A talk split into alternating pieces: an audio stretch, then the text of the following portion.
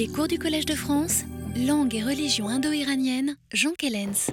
Bonjour mesdames, messieurs, bienvenue pour cette dernière conférence avant les vacances de fin d'année. Alors, nous allons euh, donc aujourd'hui, si vous voulez bien commencer, nous allons entrer dans l'inconnu, hein, après avoir fait l'historiographie, avoir répertorié les problèmes que l'histoire de nos études euh, pose depuis, depuis, son existence, nous allons aujourd'hui procéder à certaines vérifications. Euh, nous allons vérifier euh, d'abord la présence, l'expression d'un éventuel rituel dans le cursus d'une récitation gathique, puisque les avis divergents ont été radicaux à cet égard. Donc entre, entre 1905 et 1959, entre la traduction de Bartholomé et celle de Humbach, euh, le rituel est considéré comme absent des Gathas.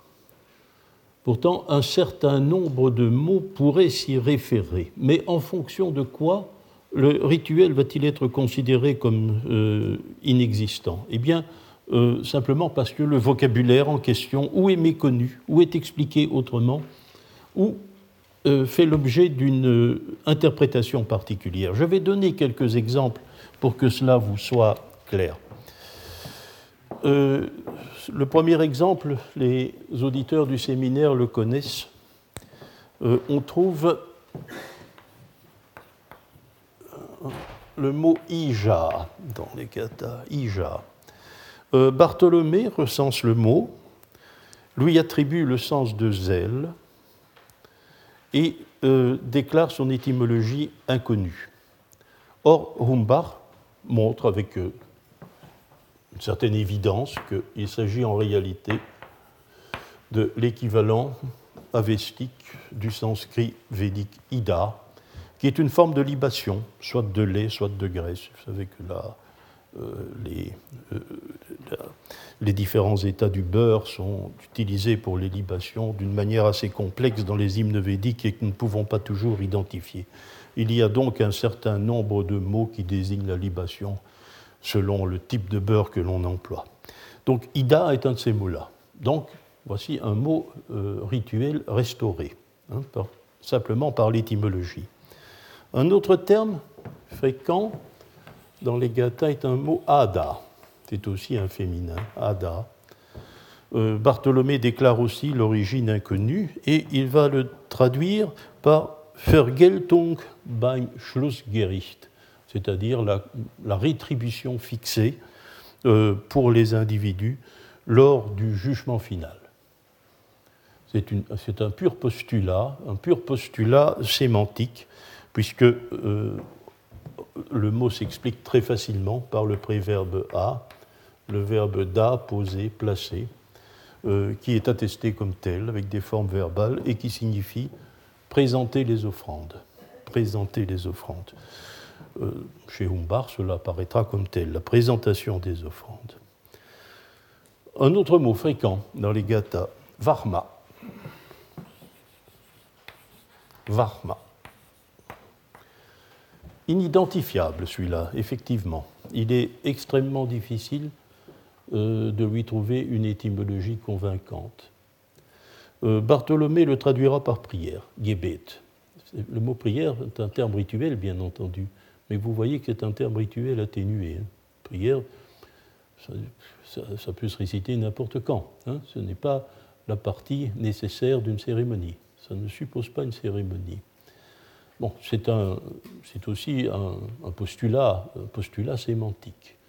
Euh, je pense, il existe de ce mot une très vieille interprétation, une vieille interprétation qui remonte à Jackson et euh, que je trouve toujours extrêmement convaincante, quoique Bartholomé n'en ait pas voulu. C'est euh, y voir un dérivé d'une racine vaf qui signifie en réalité tisser, hein, tisser parce que le verbe tisser s'applique métaphoriquement à la composition des textes, comme d'ailleurs le mot français texte lui-même, hein, qui est un dérivé bien sûr du verbe tisser. Donc le texte, on peut le traduire par chant, le vafma, une sorte de texte qui est chanté, car la racine vaf signifie chanter, c'est une forme de chant. Euh, or, euh, nous avons plusieurs exemples, plusieurs exemples en avestique euh, d'une répugnance particulière à laisser en contact deux labiales. deux labiales. F est une labiale, M aussi, et cela provoque en général une dissimulation. Je pense que Jackson avait raison que ce mot varma est la dissimulation de euh, Varma. Alors, il y a bien sûr le mot yasna lui-même. Celui-là, il est incontournable. On sait bien, yasna, le sacrifice. Yasna, le sacrifice, équivalent clair du sanskrit védique. Oui, il est incontournable, il est indéniable, mais il est très rare, très rare dans le corpus gathique cinq fois. Il apparaît cinq fois euh, en tant, que, en, tant que, substantif. Quant au verbe de base, le verbe yaz, sacrifier, il est attesté deux fois, mais deux fois avec une portée négative. C'est sacrifier d'une certaine manière en rapport avec les daivas. Donc il reste deux exemples qui ne sont pas négatifs. Donc la réhabilitation, la restauration du vocabulaire rituel commence en 1959 avec le travail de Humbart. Le travail est relativement inabouti, il est clair, ce n'est pas une critique de le dire, mais c'est l'évidence quand on observe le travail, de, quand on prend connaissance d'une manière un peu précise du travail de Humbart, que Humbart est surtout préoccupé par la grammaire, par la restauration de la grammaire. L'étymologie en fait bien sûr partie. Hein, toute cette partie phonétique et morphologique que Humbart restaure dans la comparaison entre les textes de l'iranien ancien et ceux du sanskrit védique. Euh, son analyse du fond des gathas n'est pas, euh, pas aussi fouillée. Et il est clair que Humbart, qui, il, est plus complexe maintenant, mais le jeune Helmut Humbart est fortement sous l'influence d'un indianisme d'un indianiste qui s'appelle Paul Tim, un ami personnel d'ailleurs de Karl Hoffmann, ce qui explique la proximité conceptuelle entre les travaux de Paul Tim et euh, la conception que Humbart se fait des gathas, cette conception est celle, est, celle du sacrifice conçu sur le modèle euh, d'une réception d'hospitalité. Hmm? C'est un rite d'hospitalité. Le sacrifiant reçoit les dieux, il leur fait des cadeaux parce qu'on accueille l'hôte, et les dieux font la réciproque. Ils offrent des cadeaux euh, aux, euh, aux, sacrifiants. Ça paraît très simple, c'est le mécanisme bien connu sous le nom de do ou de des, hein, je donne pour que tu donnes. Oui, mais d'une façon un peu plus complexe, puisque ce do ou de des se produit dans le cadre euh, d'un rite, d'un rite d'hospitalité. Euh, le tout premier article de Helmut Humbach montre, clairement qu'il a cette conception. C'est le premier article de la nouvelle manière, n'est-ce pas, qui exprime la nouvelle manière de considérer les gathas en 1952. Euh, Gast und Gabe by Zarathustra, l'hôte et le don chez Zoroastre. Hein. C'est le tout premier article de Humbach sur la matière gathique. Euh, la restauration du rituel dans euh, le corpus gathique va trouver son aboutissement, encore relativement modeste, dans les années 70.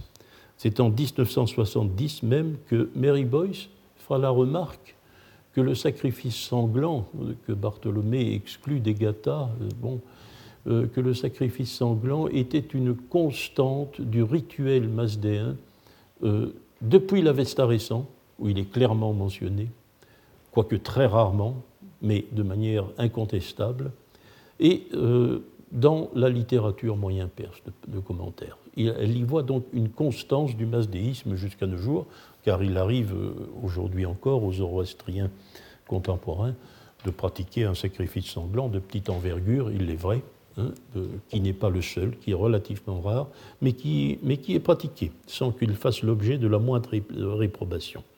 Donc, une constante du rituel masdéen. Euh, en 1975, euh, Helmut Humbach lui-même s'est engagé dans cette voie Et il a retrouvé dans l'Avesta récent le nom que les gens de l'Avesta récent, de l'Avesta récent, donnaient à l'animal sacrificiel, à la vache sacrifiée. C'est Gao. Je le mets au nominatif parce que le moyen perse va l'adopter sous cette forme-là, Gauche, la vache, Houdor, la vache généreuse. Sous euh, le caractère peu significatif des mots, hein, euh, nous trouvons là la désignation lexicale tout à fait précise euh, de l'animal que l'on va ou que l'on a immolé. Vache généreuse. En moyen perse, gauche au dak, c'est l'étymologie même de, de, ce terme. Seulement, vous le voyez, que ce soit Boyce ou Humbach, là, le sacrifice sanglant n'a pu être pisté que dans l'Avesta récent. Il n'est pas, Gauchoudan est un mot avestique récent. On n'en trouvera pas l'attestation dans les Gathas. Euh, les Gathas ne semblent pas faire mention nulle part où que ce soit d'un sacrifice sanglant. Euh, la, manière d'envisager le problème va être, euh, modifiée de façon radicale en 1985 par la découverte du caractère ancien du Yasna Haptankaiti. Car le Yasna Haptankaiti est évidemment sacrificiel. Euh, si l'on observe les deux textes d'une manière relativement superficielle, on euh, s'aperçoit euh, de, très vite que le Yasna Haptankaiti observe une progression qui est celle d'un cursus liturgique. C'est visible alors que c'est invisible pour les gathas. Il y a donc, du point de vue de l'apparence, un contraste très fort entre les deux textes vieillavestiques. Et euh, c'est ce contraste qui sera exploité dans la suite par Almut Hinz, surtout, dans son article de 2002 que j'ai mentionné, puis dans sa nouvelle édition du Yasna Tankaiti en 2007, et euh, qui trouve un écho, tout au moins peut-être pas chronologique, mais un écho conceptuel dans les euh, quatre leçons que Antonio Panaino était venu faire ici euh, en 2002 et qui sont parues dans une publication de l'Université de Vienne en 2004. Euh, la position de Hinz est la suivante, c'est que le corpus vieillavestique complet, Gata plus Yana Aptankaiti, dont elle a démontré ce qui est évident, hein, qui se présentait pour les auteurs de l'Avesta récente tel qu'il est aujourd'hui, représentait un nouveau rituel qui était composé d'hymnes euh, organisés autour d'un texte qui, lui, le Yasna Tankaiti, représente une véritable liturgie. Le sous-titre du livre de, de Hinz sur le Yasna Tankaiti en 2007 euh, montre clairement euh, cette perspective-là, puisqu'il est, sous, il est sous-titré Zoroastrian Liturgy, une liturgie zoroastrienne. Et je vous le rappelle, Hinz y voyait la volonté de l'auteur des deux textes, Zarathustra lui-même, de laisser à ses disciples euh, un nouveau rituel qui se distinguait de l'ancien toutefois, en ce sens que la cérémonie qu'il impliquait ne comportait aucune manipulation, aucune euh, manipulation observable, donc certainement pas de sacrifice sanglant. La position de Panaino est à peu près celle-là, comme je vous le disais, vous ne vous en souvenez peut-être pas, mais l'idée qu'il a défendue était que euh, le yasna, que euh, le corpus vieillavestique était l'expression euh, d'un sacrifice intériorisé, où c'est la méditation et la rumination des textes qui incarnent l'acte sacrificiel par excellence. Bon, autant vous dire que je ne suis absolument pas d'accord avec cette représentation des choses. Mais pour commencer, et avant de, euh, d'observer est le, quels sont les éléments de cursus sacrificiel que l'on observe dans les gathas, euh, je vais vous exposer celle du Yasna Haptankaiti, parce qu'elle est claire. Et euh, on voit comment les choses fonctionnent. Le Yasna Haptankaiti, son titre lui-même le définit ainsi, c'est un sacrifice en sept chapitres si vous voulez, en sept parties. Les deux premières parties, Yasna 35 et 36, sont deux chapitres préliminaires. Le Yasna 35, euh, souvenez-vous de la triade du comportement, hein, euh, pensée, parole, action. est centré sur le troisième niveau du comportement, l'acte. C'est une célébration de l'acte.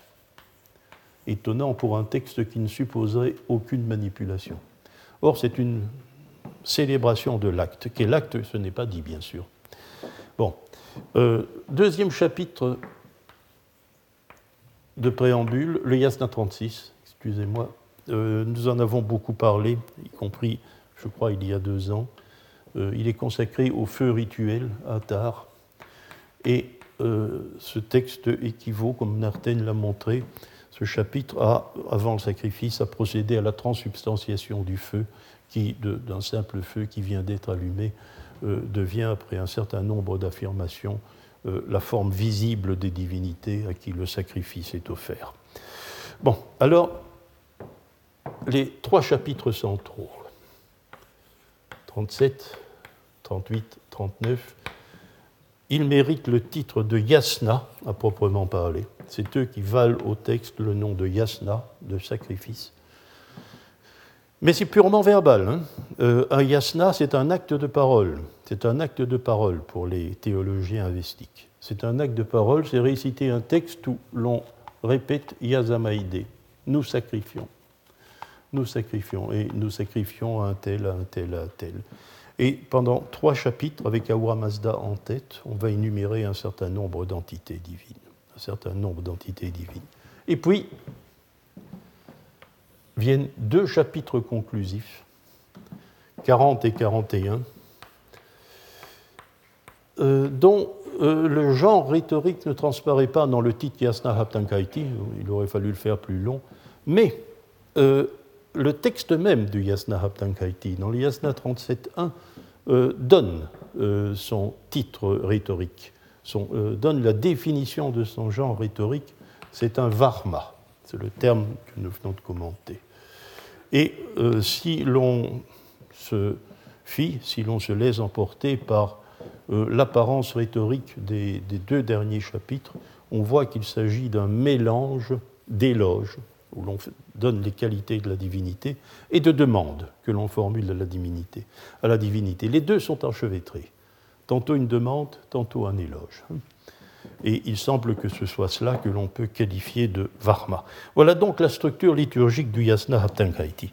Alors, euh, comment les choses se présentent-elles dans les gathas? Que pouvons-nous faire? Ben, Nous allons partir à la chasse, si vous permettez, euh, au terme qui désigne en principe un acte rituel dans les gathas. Je l'ai fait, je l'ai fait. Euh, une, euh, ça réserve une petite surprise. Ça réserve une petite surprise parce que euh, j'étais heureux de le constater. ça n'apparaît pas dans la mesure où l'on procède depuis Bartholomé, depuis Hauck lui-même, jusqu'à bah, jusqu'aux toutes dernières traductions des Gathas. C'est peut-être, je crois qu'il y en a une norvégienne que je ne connais pas bien. C'est pas Cherveux, c'est quelqu'un d'autre.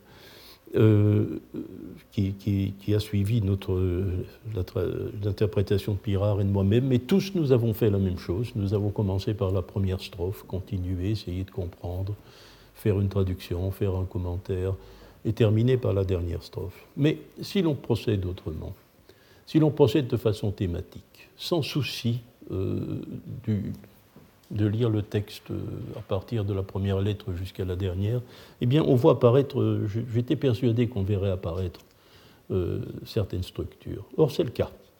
Tout de suite, attention, il y a cinq gathas, je vous le rappelle.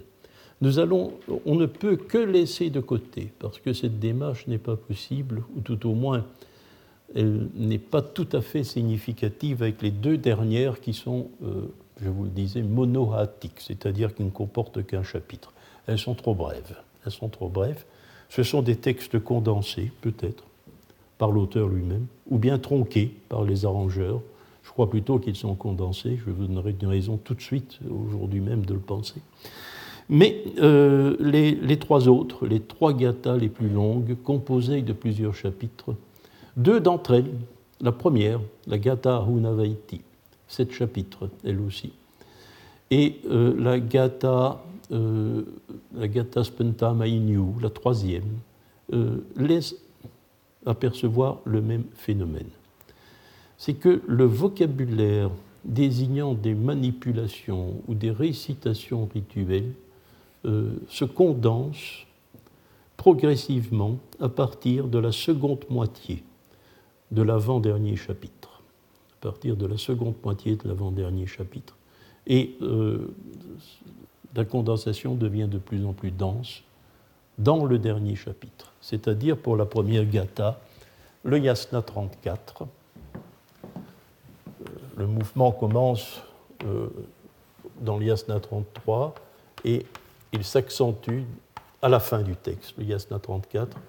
On voit apparaître le même phénomène dans la troisième gata, dans le yasna 49, et puis une forte présence du vocabulaire rituel dans le yasna 50. Euh, bon, c'est deux phénomènes qu'il nous, faut, qu'il nous faudra interpréter, mais je vais vous en donner, euh, je vais vous montrer en quoi cela consiste, si vous voulez bien, Samra, à partir donc du Yasna 33. Euh, je ne donne pas, je fais un bref commentaire. Hein. Cela pour vous dire, quand même les, les, petits présupposés méthodologiques que cela, méthodologiques, pardon, que cela implique je, ne veux travailler qu'à coup sûr. Donc, pas d'hypothèse. seulement les termes les plus évidents et leur présence. Je ne veux pas non plus faire intervenir euh, des faits euh, d'interprétation. Il faut simplement noter la présence des mots, noter la présence du vocabulaire rituel. Les euh, quatre premières strophes, peut-être les cinq, du Yasta 33, se trouve à la traîne du Yasna 32, c'est-à-dire la déprécation des daivas. Euh, le mouvement rituel, commence peut-être avec la strophe 5. Il n'y a rien de particulièrement, euh, de particulièrement rituel a priori dans la strophe 5, mais euh, je vous le signale tout de même parce que le fait est significatif.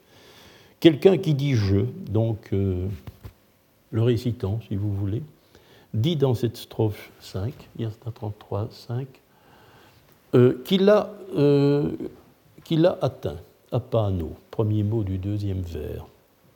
Et puis alors tout le deuxième vers, il a atteint les chemins directs. Il a atteint les chemins directs qui viennent d'achat et qui conduisent là où Mazda habite. Là où Mazda habite. Bon, rien peut-être de précisément rituel, mais laissons se développer le mouvement. Alors, la strophe 6. La strophe 6 contient un mot intéressant, un apax pour le vocabulaire gathique, zautar. Rappelons-nous, rappelons-nous qui est le zautar. C'est le patron du sacrifice. On a beaucoup écrit. On a cru que puisque Zarathustra est censé être le jeu des gathas, ça a traîné dans des tas de livres, ça doit encore y traîner. On, a vu dans, cette, dans ce Zautar mentionné ici euh, l'information qu'il était prêtre, qu'il était prêtre, dans tous les livres le mentionnent encore. Mais c'est méconnaître ce qu'est en réalité un Zautar. D'abord, il n'est pas du tout sûr qu'il y ait une forme verbale de première personne dans cette strophe. Donc si Zautar est bien un nominatif singulier, on ne sait pas très bien si ça se rapporte à une personne, une troisième personne ou à une première. C'est une strophe malheureusement pas très, presque totalement incompréhensible. Alors le Zautar, ce n'est pas le prêtre en tant que représentant d'une classe ou d'une caste sociale. Ce n'est pas le rang social du prêtre qui est envisagé par le mot Zautar. Euh, c'est le prêtre dans son rôle sacrificiel. Vous savez, euh, on a souvent vu cela pour l'Avesta récent, il y a huit officiants et les huit officiants sont investis. Alors l'investiture consiste à dire toi tu feras ça, toi tu feras ça, toi tu feras ça. Telle manipulation. Il y en a huit dans l'Avesta récent. Et le patron, c'est le Zautar. Mais ce sont des rôles ponctuels. Ils durent. C'est pour la durée d'un sacrifice. Au sacrifice suivant, ce sera peut-être euh, un autre prêtre qui, celui qui manie, le, celui qui, qui, fait grandir le feu, ou celui qui manie les, les, pilons à pressurer le hauma, qui deviendra Zautar, et la valse des rôles peut, peut s'installer. Donc, ça ne désigne pas un prêtre comme tel, un prêtre par son rang social. C'est une fonction sacrificielle que fait un prêtre. Eh bien, c'est la seule évidente dans les gathas qui nous soit donnée. Euh, nous y reviendrons à cela, parce qu'il faut quand même essayer de l'établir comment, à quoi ressemble le clergé gathique Nous ne savons pas. À quoi ressemble-t-il? Alors, nous avons peut-être quelques exemples. Je ferai des hypothèses, parce que je crois qu'on peut, on peut essayer de préciser les choses. N'est-ce pas? Mais une chose est certaine, hein, une chose est certaine, le texte des Gathas ne définit jamais le prêtre euh, comme le membre d'une caste sociale. Ce ne sont pas, c'est comme dans le Rig Veda. Le Rig Veda, euh, sinon dans les tout derniers hymnes, chronologiquement les derniers du Rig Veda, il n'y a pas de brahman. Il n'y a pas de brahman. Donc le terme qui renvoie euh, au statut social de prêtre est absent du Rig Veda et il semble bien qu'il soit absent des Gathas également. Ce qui est d'ailleurs, je vous ferai remarquer, euh, indépendamment de, tout, de toute discussion longue et linguistique, nous nous trouvons devant un état beaucoup plus archaïque des choses. Trouvons devant la vieille situation indo-iranienne, avant la fixation des, des castes indiennes et avant l'apparition d'une structure, effectivement, de sodalité, de prêtrise euh, dans l'Iran mazdéen. Voilà, je voulais commenter ce terme, mais nous avons ici la mention, la seule, du, la seule qui donne clairement, n'est-ce pas, la seule qui donne clairement, euh, la, euh, euh, qui désigne clairement un prêtre en fonction sacrificielle, le hotar. Je vous rappelle que hotar, ça veut dire celui qui verse, celui qui fait des libations. alors, nous allons continuer. Le septième, le septième la septième strophe mentionne, mais aussi dans un contexte très difficile, un autre personnage qui est le Magavan. Magavan. Or, Magavan, dans l'équivalent védique, Magavan, c'est le commanditaire de la cérémonie. C'est le commanditaire de la cérémonie.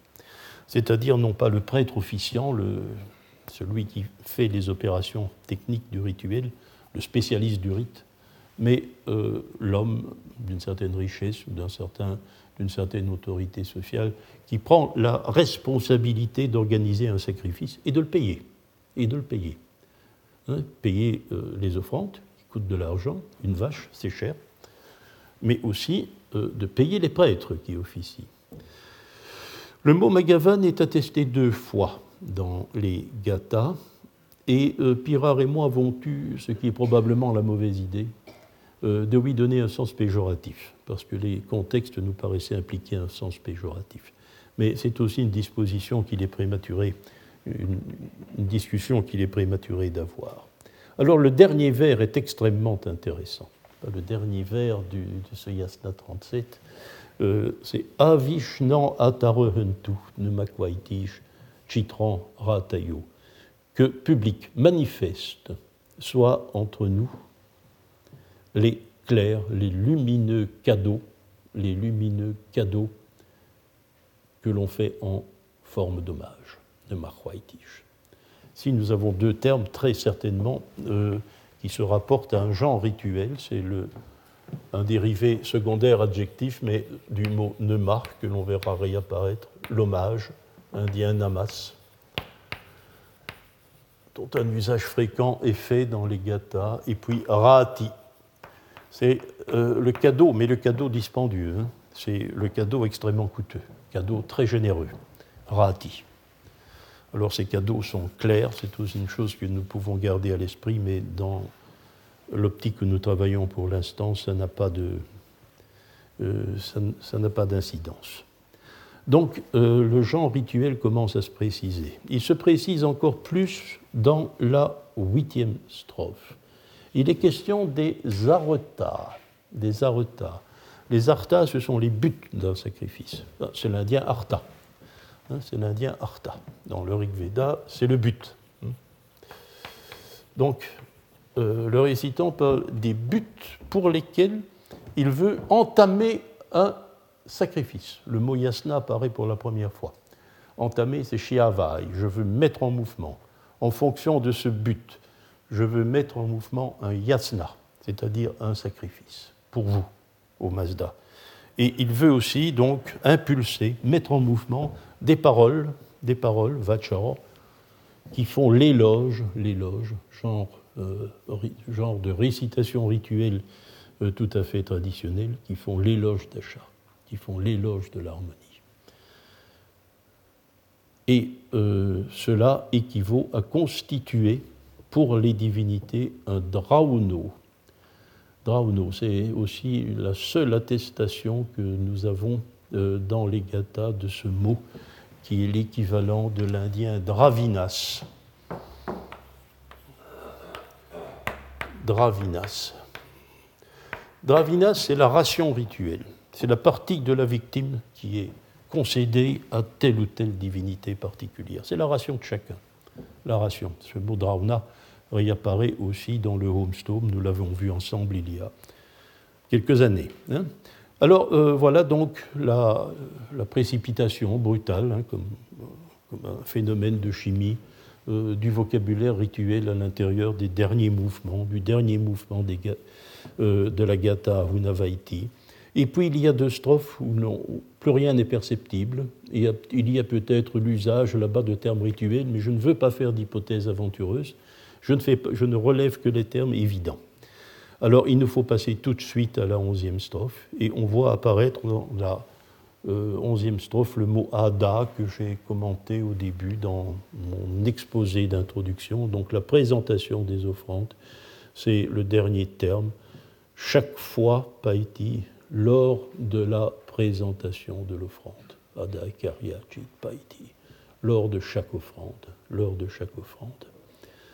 Euh, rien à relever dans euh, les deux strophes qui suivent. Le mouvement ne fait que commencer en prévision de la dernière Haïti. Alors il faut tout de même relever l'étonnante euh, expression que concerne euh, que, nous a conservé la dernière strophe du Yasna 33, qui remet en scène Zarathustra. Ah, c'est général cela. l'avant-dernière Haïti, l'avant-dernière Haïti euh, de la troisième gata, elle aussi, avant que, que, le grand Haïti euh, ritualiste prenne son départ, Yasna 50, la dernière strophe du Yasna 49 euh, mentionne aussi Zarathustra, comme s'il était le personnage qui donne le signal du début ritualiste. Hein, c'est aussi un phénomène que l'on pourra interpréter, mais laissons-le comme ça, remarquons-le. Mais remarquons aussi l'étrange action qu'il est censé accomplir, il donne à Mazda, hein, il donne à Mazda, Dadaïti, en cadeau, Rata, c'est un terme, c'est le même, euh, euh, je vous ai donné Raïti, Rati, hein, Raïti. Euh, rata, c'est la même racine, c'est aussi le cadeau dispendieux, le, cadeau très très généreux, hein, générosité maximale. Eh bien, il fait un cadeau pour Mazda de l'ushtana de son propre corps. L'ushtana, c'est une âme mortelle, nous en avons parlé quelquefois, elle disparaît à la mort.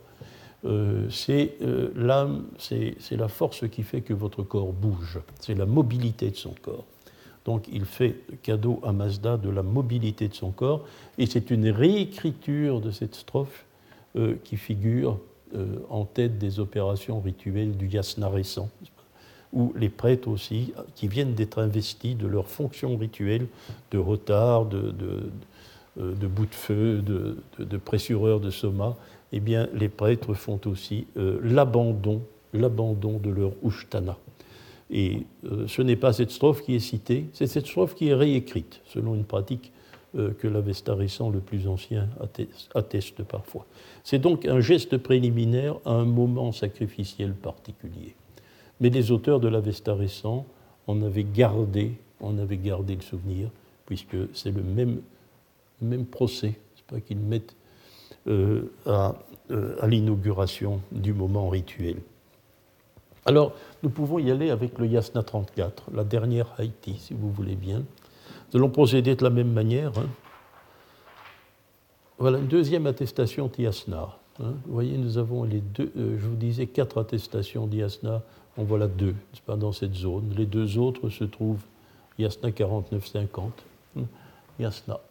Euh, la triade du comportement, l'acte, la parole, et puis, au lieu de la pensée, on trouve le sacrifice. Donc, par l'acte, par la parole par le sacrifice. C'est euh, tout ce que nous saurons, n'est-ce pas? Je, ne traduis pas tout, je vous le dis. Alors la seconde strophe euh, mentionne dans ces derniers mots, avec le vocatif du nom de Mazda, mentionne euh, trois genres liturgiques particuliers. Le Varma, dont nous avons déjà parlé, le Gar, le Gar et le, la Stout. La Stout, c'est l'éloge. Hein, vous reconnaissez la racine Stout. Donc, c'est le chant d'éloge, Stout. Mais aussi euh, Gar, qui est l'équivalent de l'indien Gir. C'est un monosyllabe, Gir. Et euh, c'est un genre aussi de, de chant rituel. C'est le chant d'accueil, le chant de bienvenue. Euh, trois éléments, trois types de récitation particulières figurent dans le dernier hémistiche le varma, le chant, le chant d'accueil, garobiche, et le chant d'éloge. Trois termes liturgiques. Euh, il faut relever quelque chose d'assez euh, curieux. L'observation, nous la devons à Helmut Humbach, non pas dans son interprétation de 1959, mais cinq ans plus tard, dans un article paru en 1964 et assez confidentiel dans un volume de mélange offert à un prêtre zoroastrien. Euh, il ne se trouve pas fréquemment dans les bibliothèques européennes, et c'est que le varma, ce moment rituel particulier, est défini comme pairi gaita. Le varma gaita, c'est le premier mot du dernier vers. Or, le Pairigaita, ça veut dire que la cérémonie désignée comme Varma est entourée des Gaïtas, c'est-à-dire des êtres vivants. Mais attention, les Gaïtas, les êtres vivants, allons pour finir, les êtres vivants, hein, ce sont aussi bien les animaux que les hommes. Aussi bien les animaux que les hommes. C'est ce qui vit sur la surface de la Terre et qui bouge, hein, ce n'est pas les plantes, bien sûr. Non, c'est le, les êtres vivants euh, animaux et humains. Selon les gathas, du moins, c'est un peu différent dans, dans l'Avesta récent. Euh, troisième strophe, les choses se précisent. On voit réapparaître le mot nemar, l'hommage.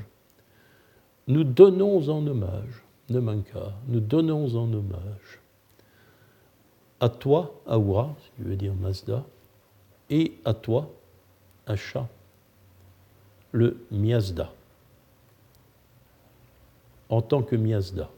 C'est la seule attestation du mot aussi dans les gathas. C'est l'indien miyeda. Miyeda.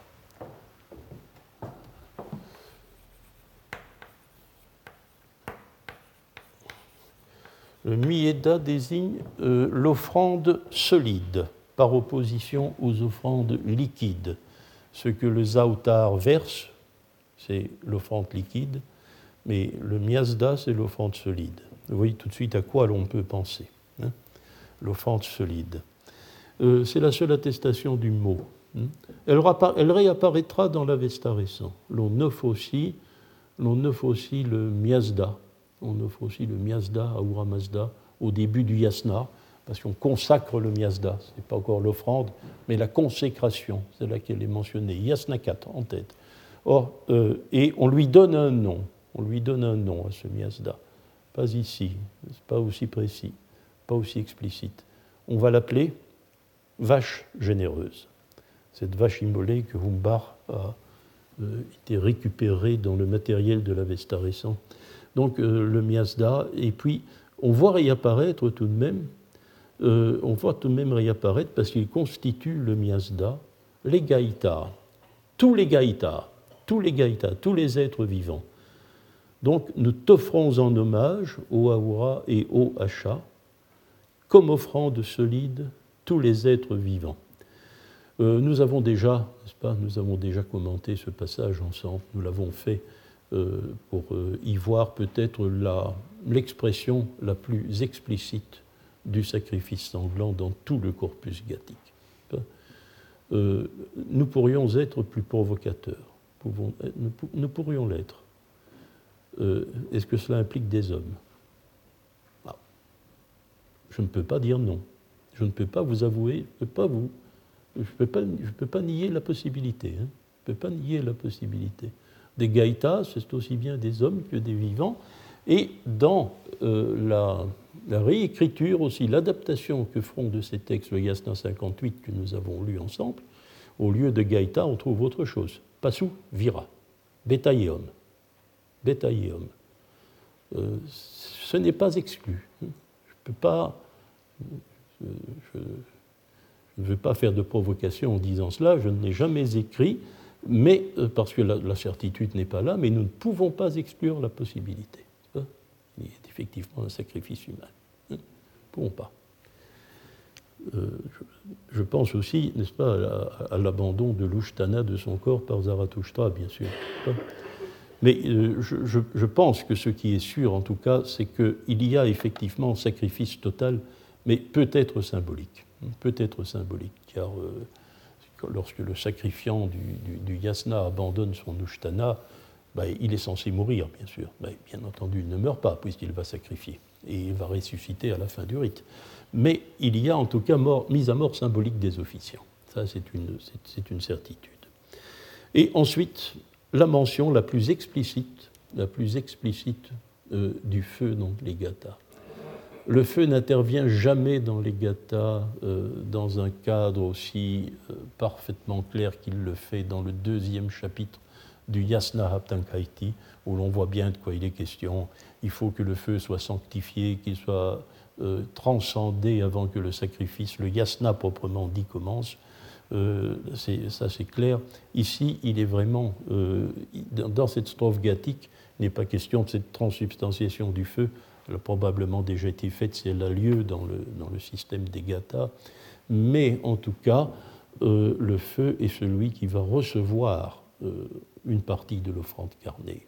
Et nous avons vu il y a deux ensemble, si vous vous en souvenez, que euh, le temps de combustion de, la faible partie de chair que l'on met dans le feu euh, va durer jusqu'à la récitation du Yasna 58, c'est-à-dire qu'on aura eu le temps de réciter l'Yasna Haptankaiti, toutes les gathas, y compris une seconde récitation du Yasna Haptankaiti, plus quelques conclusions euh, en, en, langue avestique récente.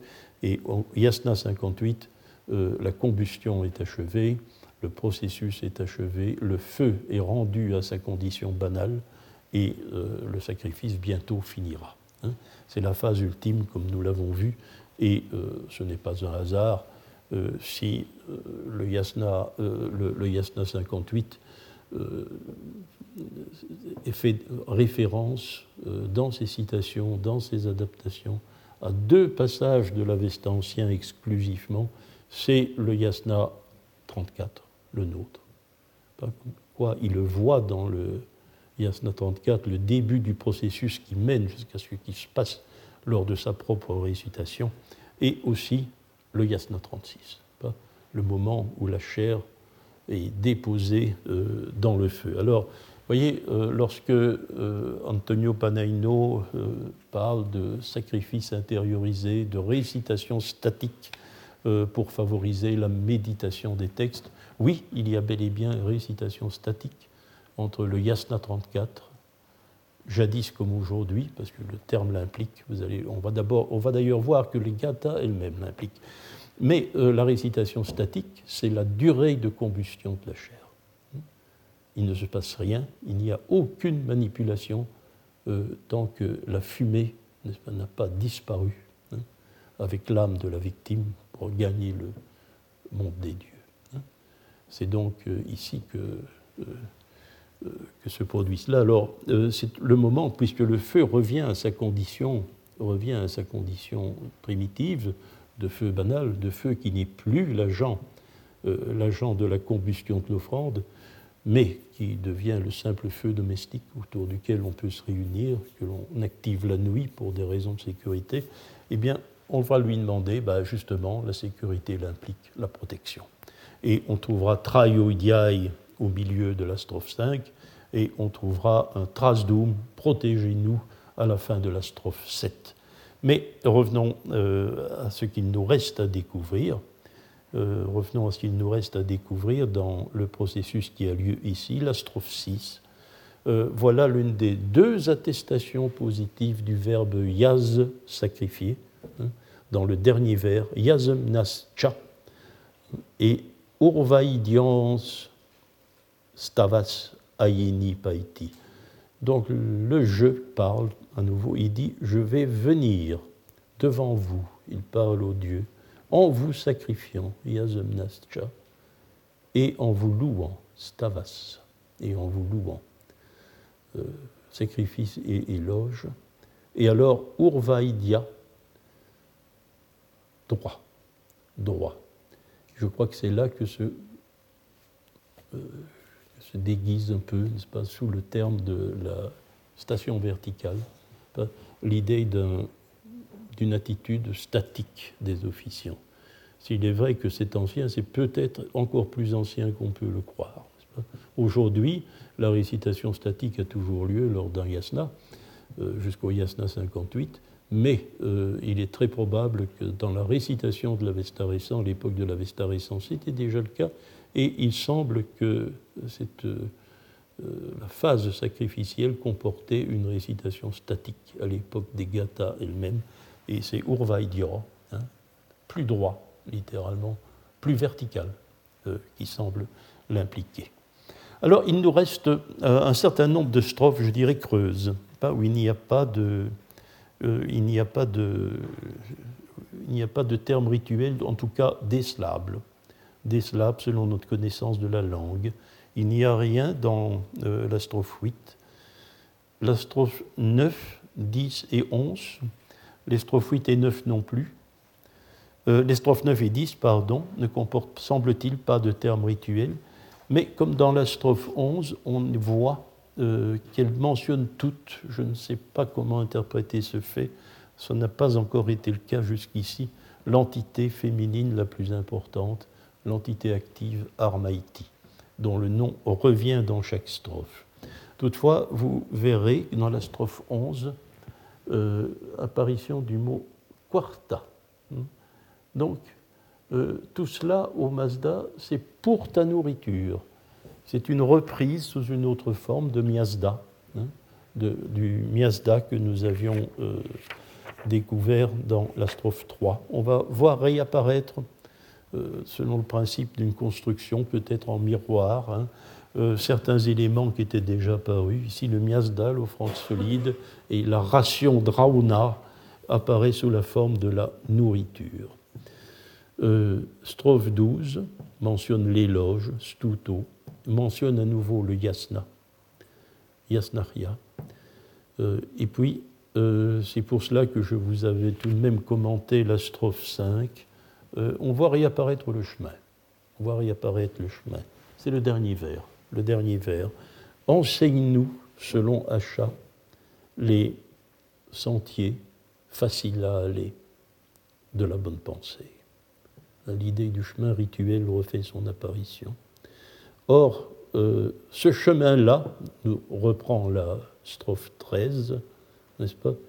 Eh bien, euh, c'est un chemin sur lequel certaines choses, euh, certaines choses cheminent, et on nous dit aussi vers quoi elles cheminent. Sur ce chemin-là, qui chemine? Eh bien, ce sont les Daina Saoxiantam. Daina Saoxiantam, début du deuxième vers et le verbe cheminer est vrakshat. Vrakshat, dernier mot du deuxième vers. Donc les daïna, connaissons bien le mot. Desaushiant, nous connaissons le mot aussi. Chemine. Elle chemine sur ce chemin-là. Et elle chemine vers quoi?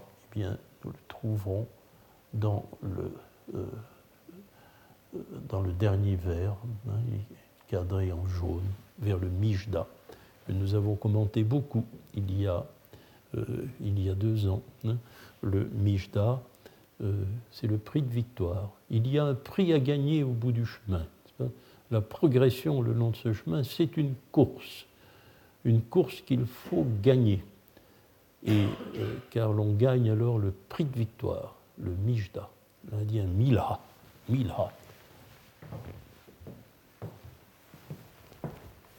Les Grecs en ont fait mistos, le salaire.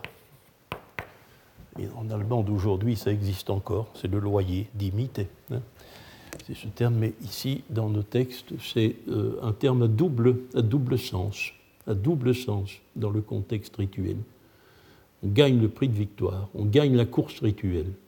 C'est la réussite du sacrifice.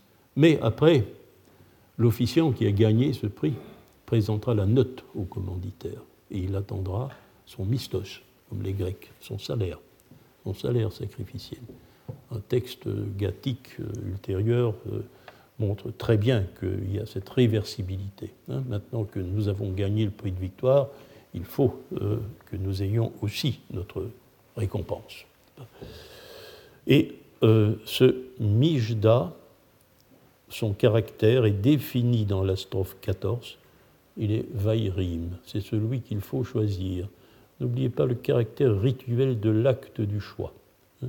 caractère rituel de l'acte du choix. Et cette, euh, ce, ce, prix de victoire qu'il faut choisir, il est donné Ushtanai, à la mobilité du corps, mobilité osseuse c'est une variante de la mobilité du corps. Et nous retrouvons l'Ushtana de Zarathustra, hein. l'Ushtana du corps de Zarathustra. la mobilité du corps donné au Dieu reçoit finalement le prix de victoire, le prix de victoire euh, qu'il faut choisir. Et comme toutes les trois gathas euh, à plusieurs chapitres, plurihatiques si je puis dire, euh, notre gata va se terminer, c'est sa toute dernière strophe, par la même demande où malheureusement il y a un mot inidentifiable, si bien que nous ne comprenons pas à 100%. Ce mot c'est Vasna. Je ne sais pas ce que veut dire Vasna. Il n'y a aucun. Mais en tout cas, la demande est toujours la même. Euh, c'est la demande finale, celle de tous les derniers vers de toutes les, des trois gathas plurihatiques, c'est qu'il faut rendre il faut donner une certaine qualité à l'ahou. C'est l'état d'existence. L'état d'existence, l'ahou. Eh bien, il faut le rendre fracha. Je dirais parfait. Parfait. Je propose ça, parfait, pour ne pas compliquer les choses. Mais c'est une forme de vigueur, n'est-ce pas? Des, animaux en bonne santé, euh, ça définit vraiment l'exubérance euh, de la santé d'un animal. Il y a des chevaux, qui sont frachats, ils sont euh, ce sont des chevaux en pleine vigueur. Ou bien, et aussi haïtia. haïtia. C'est un dérivé du participe présent. il est tentant de traduire, d'après le sanskrit satyas, le même mot, par véritable, véridique, etc. Mais je ne suis pas sûr que ce soit vraiment le sens, car c'est un dérivé du participe présent du verbe être qui euh, indique la permanence de l'existence pour les divinités. Alors le mot veut peut-être dire éternel, rendre l'état d'existence plein de santé, fracha, et éternel. Voici le texte. Voilà. Euh, il est difficile, quand on observe ce phénomène de, condensation du vocabulaire rituel dans, deux, dans deux gathas sur, sur trois, hein, euh, de, de, ne pas ne pas déceler dans les gathas, n'est-ce pas, ceci invite évidemment à, euh, à, considérer les gathas comme des textes liturgiques elles-mêmes, n'est-ce pas, mais qui obéissent à certaines règles. Il y a un certain nombre de règles, pas, dans, le, dans les gathas euh, qui font que le vocabulaire rituel, pour diverses raisons, n'apparaît que dans la phase finale du rite. Dans les gathas courtes, qui ne possèdent qu'un chapitre, eh bien, euh, si elles ne possèdent qu'un chapitre, le vocabulaire rituel s'acclairsemé. Les choses vont très vite. Les choses vont très vite et le vocabulaire rituel est très vite présent. Mais les gathas, euh, d'une certaine longueur, procèdent autrement. Alors nous sommes euh, maintenant en mesure de restituer un processus qui, se reproduit dans chaque gatha. Euh, nous avons identifié, en tout cas, une ossature, une ossature de trois moments liturgiques.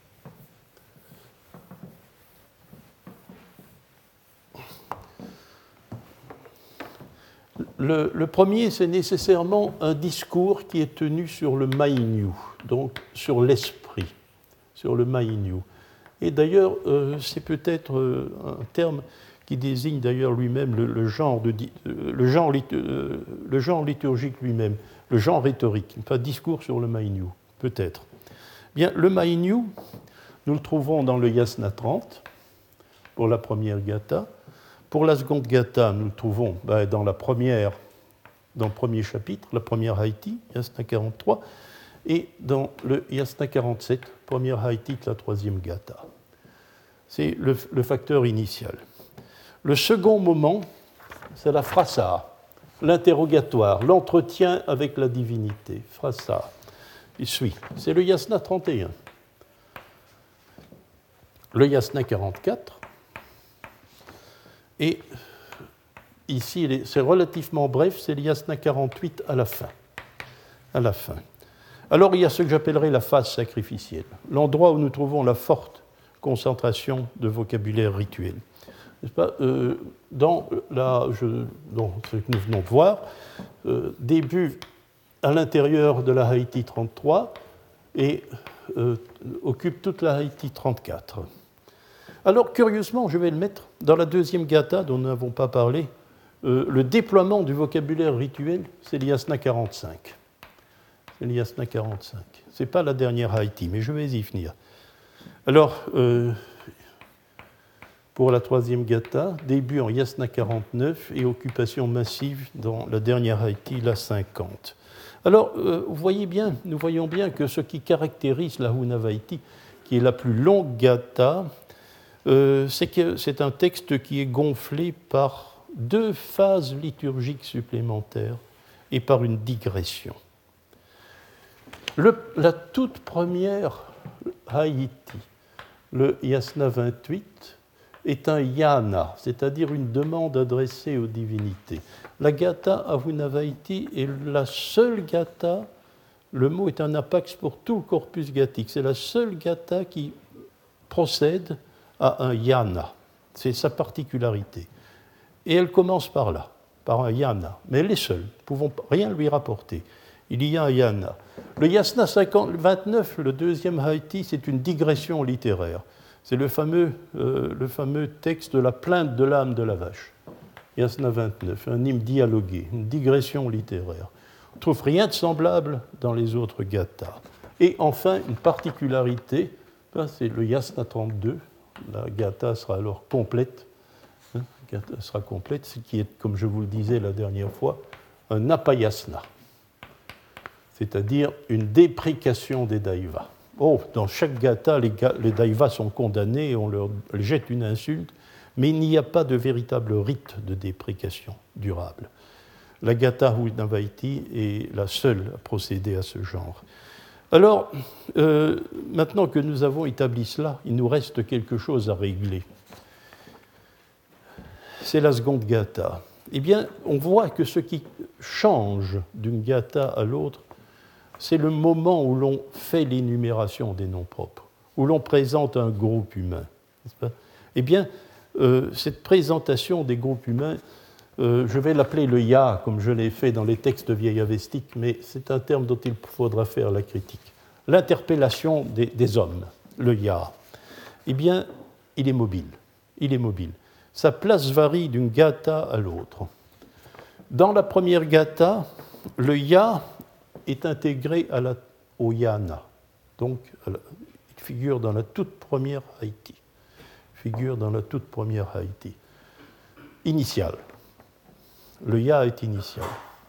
Dans la seconde gata, c'est la dernière Haïti, le yasna 46. Voilà pourquoi la phase sacrificielle n'est pas la dernière. Euh, c'est le ya qui occupe la position finale dans le yasna 46. Et dans le euh, dans la troisième gata, le ya est, euh, le ya est médian. C'est le début du yasna 49. Le début du yasna 49, et il introduit alors de manière immédiate la phase sacrificielle. Euh, alors, je ne sais pas, mais il me semble que nous avons pu discerner qu'il existait dans les gathas une théorie, une théorie du sacrifice une théorie savante, compliquée, des opérations rituelles. Je crois que nous devons véritablement faire la critique radicale et ne plus en parler de l'hypothèse de sermon ou d'hymne séparé. Ce sont euh, des textes qui se développent pendant un certain nombre de vers. Il y a 100 strophes, peut-être 101 dans euh, la Gatha Hunavaiti. C'est un long rituel déjà. Les hymnes védiques ne sont pas si longs en général. Et euh, cette longueur est déjà le signe qu'on a affaire à autre chose qu'une chanson. Hein. Ce n'est pas une élogie brève de la divinité où l'on procède à aucun acte, mais nous avons affaire à un processus, à un cursus rituel tout entier. Un cursus rituel tout entier. Et euh, je vais terminer par là, je m'aperçois qu'il est l'heure, nous reprendrons ici. Euh, c'est que le but de ce rite, bah, il se trouve à la fin, à la fin du Yasna 34. C'est évidemment ce rite, c'est métaphoriquement, et peut-être réellement, ça il faudra en discuter, ça consiste à euh, suivre un chemin suivre un chemin. Pas le suivre en chemine, mais c'est aussi une course, course qui permet de gagner quelque chose. Et euh, ce qu'on va gagner au bout de, cette course, euh, c'est l'immortalité.